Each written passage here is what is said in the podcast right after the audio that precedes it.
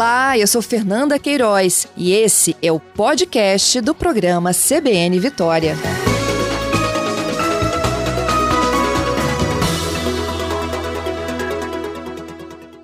Paula, bom dia. Bom dia, Patrícia, tudo bem? Obrigada tudo pelo convite. O prazer é nosso. Eu já começo com essa pergunta: o que, que você tem em casa, Paula? Olha, eu tenho micro-ondas, forno a gás, é, não tenho forno elétrico ainda, é o meu sonho. e aí, qual que é o mais barato? Ainda dá, porque eu, eu, lembro que antigamente a gente pensava, né, na época do forninho elétrico, os primeiros forninhos elétricos que apareceram, a gente falava, não, parei de usar meu forninho a gás, é, o meu forninho elétrico, porque a energia está muito cara, o gás compensa mais. Mas as coisas vão aumentando tanto que a gente fica perdido nessa conta.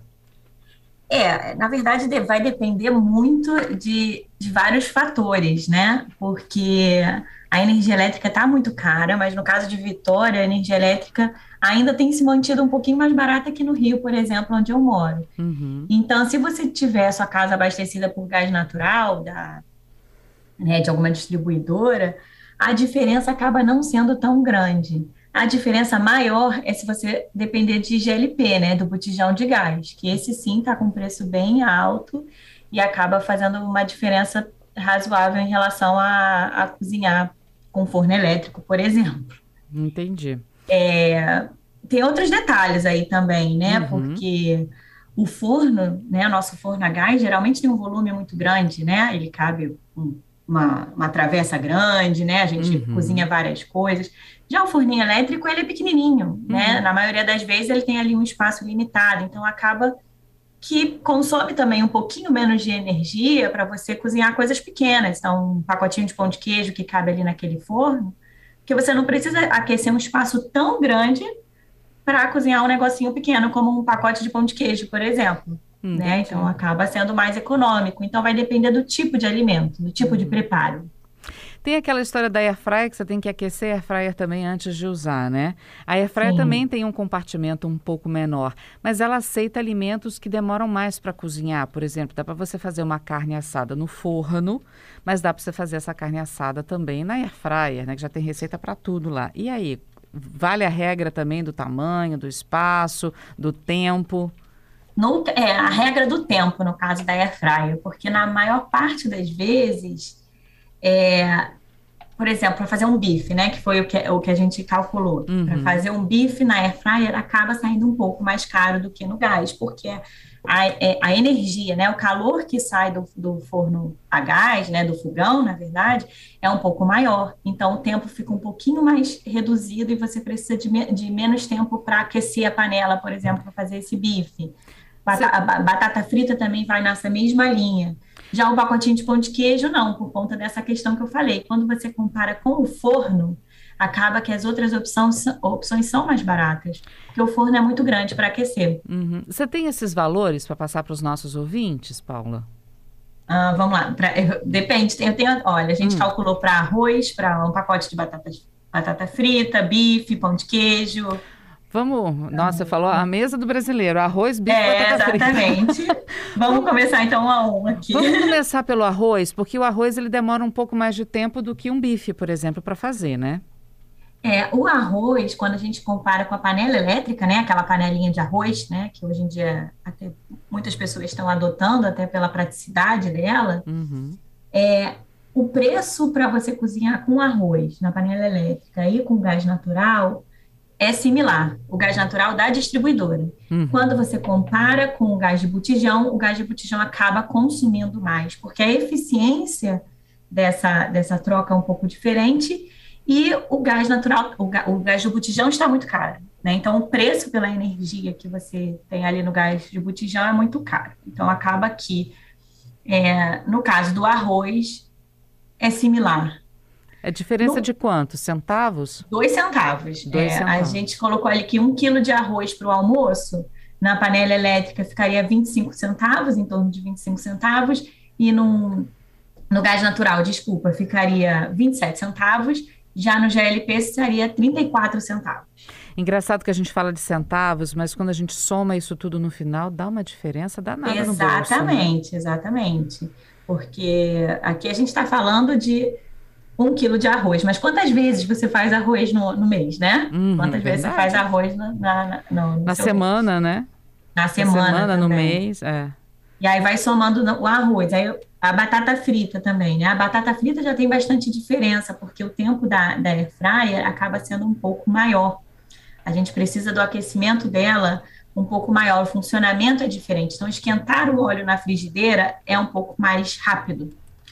É, então, na air fryer, o preço equivalente seria de 32 centavos para fazer um pacote de batata fritas.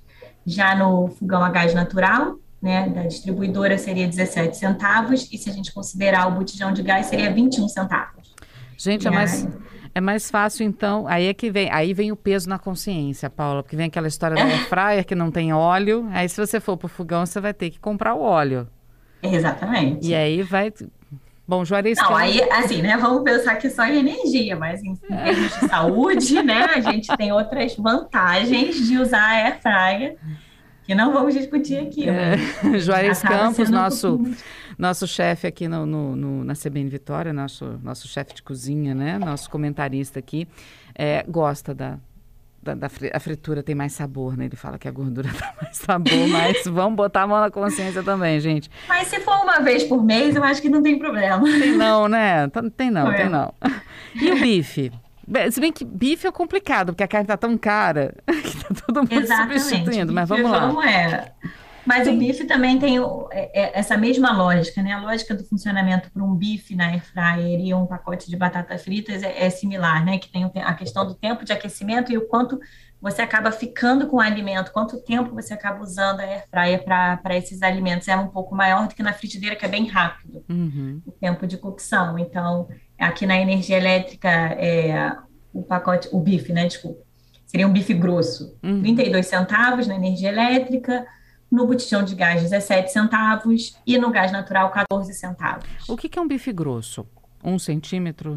Dois é, centímetros? Um centímetro e meio, mais ou menos, ali. É porque quando a, gente considerou, a gente considerou ali é, fritar três minutos de cada lado. Tá. Vou isso, é, pedir... é, é, isso, é, isso também é, é particular, né? Então, aqui, é. quando a gente faz esses cálculos, a gente faz algumas uhum. considerações do que seria mais ou menos que as pessoas fazem. Paula. Mas cada um tem seu gosto. Paula, vou pedir para você ficar comigo, a gente só vai para o repórter CBN, tá. daqui a pouco eu volto, que eu tenho uma pergunta também sobre air fryer para você. Tá certo. De volta agora às 10h33, nós estamos com a Paula Bezerra, que é doutora em Planejamento Energético pela UFRJ, explicando para a gente o que, que hoje a gente precisa pensar na hora de fazer comida. O tamanho do forno a gás, air fry, o tamanho do alimento que você vai cozinhar, para saber o que, que compensa mais. Se é cozinhar no fogão a gás, no gás encanado. Bom, tem gente que não tem opção, né? Que só tem o gás de botijão mesmo. Mas o gás encanado, air fryer, forno elétrico, o qual que compensa mais. Nada para o repórter CBN, a gente falava aí, a Paula né, explicava a diferença de preço no cozimento de arroz, batata frita e bife. E agora, Paula, obrigado por ter aguardado a rede CBN. Eu Sim. pergunto, na verdade, o, o ouvinte Fernando está perguntando para você. É, uhum. A air fryer precisa aquecer por quê? Eu já não posso botar um alimento lá para cozinhar enquanto ela está aquecendo? Olha, é, ela chega no calor necessário para o alimento, né? Com, com esse tempo de aquecimento anterior. É a mesma coisa que a gente pensar no forno. Você pode colocar um pão de queijo, às vezes eu até faço isso na minha casa por uma questão de pressa, que você coloca o pão, o pão de queijo ali e nem esquentou o forno, mas o melhor tipo de cozimento é depois que o forno já está numa temperatura certa, né? Que aí você não. É, que você vai fazer o cozinhamento da melhor forma possível, né? Uhum. É mais uma questão de como aquilo vai acontecer, porque quando ele está na temperatura certa, ele vai cozinhar todas as camadas conforme foi é, desenvolvido o produto, né? Uhum. Bom, a, o fogão também mudou bastante, né? Hoje a gente tem o fogão a gás, ou o gás encanado, ou, o gás de botijão, mas é o fogão a gás, e também tem o fogão elétrico, o fogão por indução. Isso faz diferença também, Paula? Faz, com certeza porque a resistência do fogão vai ser diferente, né? Então, assim, quando você...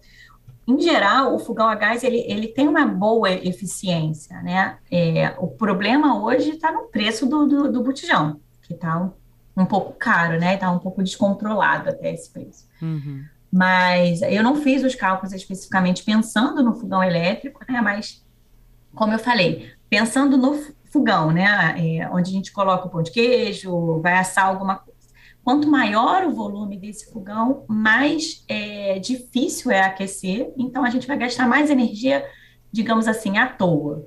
Então, os fornos elétricos, muitas vezes, eles são menores, e isso uhum. facilita é, essa eficiência da, da troca de calor ali para o alimento. Agora, tem que se lembrar também, porque eu citei aqui no início da nossa conversa, que antigamente, quando surgiram os primeiros forninhos elétricos, né? Gente, era outra tecnologia. Né? De repente, naquela época, podia se gastar até um pouco mais de energia. A gente só tinha opção de um forno a gás ou de um forninho elétrico, né? O, o gás encanado não, não tinha também para todo mundo com a popularidade que tem hoje. É, ou seja, a tecnologia mudou de, desses anos, dessas décadas para cá, né? Tudo mudou, então também esses mesmos sendo elétricos já têm tecnologia para gastar menos energia do que antigamente, né? Com certeza. E assim, a, quando a gente escolheu fazer os cálculos, a gente escolheu modelos específicos, né? Então, eu peguei algum modelo popular com preço razoável na internet para ver qual é a eficiência dele, o gasto energético. Mas é, existem medidas de eficiência, né? Hoje, a gente tem é, os selos de, de uso energético de cada um desses aparelhos, então vale a pena, quando for comprar esse tipo de aparelho, observar qual que consome menos energia mesmo, porque tem várias opções no mercado. Uhum. E, e pensando nisso, se você é uma família pequena, duas, três pessoas, compre os menores aparelhos, pensa que você, vai ser o suficiente para você, ele vai ter um gasto energético muito menor. Uma família grande pode comprar um fogão maior, um forninho maior, mas se você tem cozinha pouco, faz poucos preparos, o, os, os fornos mais compactos, eles são melhores para você, com certeza. Ah, você falou da panela elétrica de arroz, né? Tem uma uhum. panela elétrica também para feijão, uma panela de pressão elétrica. Panela de pressão elétrica. Ela sim. compensa também? Porque ela desliga, compensa né? também. Uhum. Depois é, de um tempo, compensa ela... também ela, é, é isso, eles, eles são mais inteligentes, né? Essas, é, os mecanismos elétricos. Tem também essa questão que você falou, ela desliga sozinha. A panela elétrica, para quem faz arroz ali na correria, ela é boa porque evita que você faça algum acidente também uhum. na sua casa. Mas a mesma coisa da panela elétrica para o arroz e a panela de pressão elétrica, que você pode fazer o feijão, uma carne de panela, a diferença ali entre a energia elétrica e o gás natural acaba sendo bem pequena, do gás encanado, né, Entendi. da distribuidora.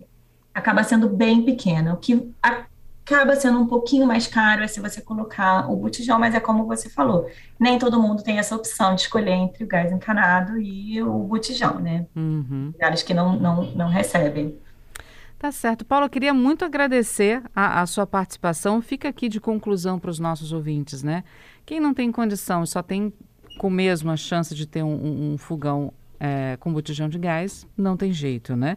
Agora, quem tem um gás encanado e consegue né, optar também por outros equipamentos, você fala duas, três pessoas, então para para pensar quantas pessoas tem na sua casa, o que você faz de comida, fa tem que fazer conta mesmo para saber o que, que compensa. Não tem mais um, ah, esse é o que funciona, é mais barato para todo mundo. Não é mais assim. Não tem, não é, não tem uma fórmula mágica, é isso mesmo. Pensar, é otimizar o seu, o seu espaço de forno, o seu tempo de cozimento, já vai faz, faz dois preparos ao mesmo tempo no forno, para né, já ter para a semana, e aí você vai acabar economizando um pouquinho nisso. Tá certo. Paula, muito obrigada tá mais uma vez, viu?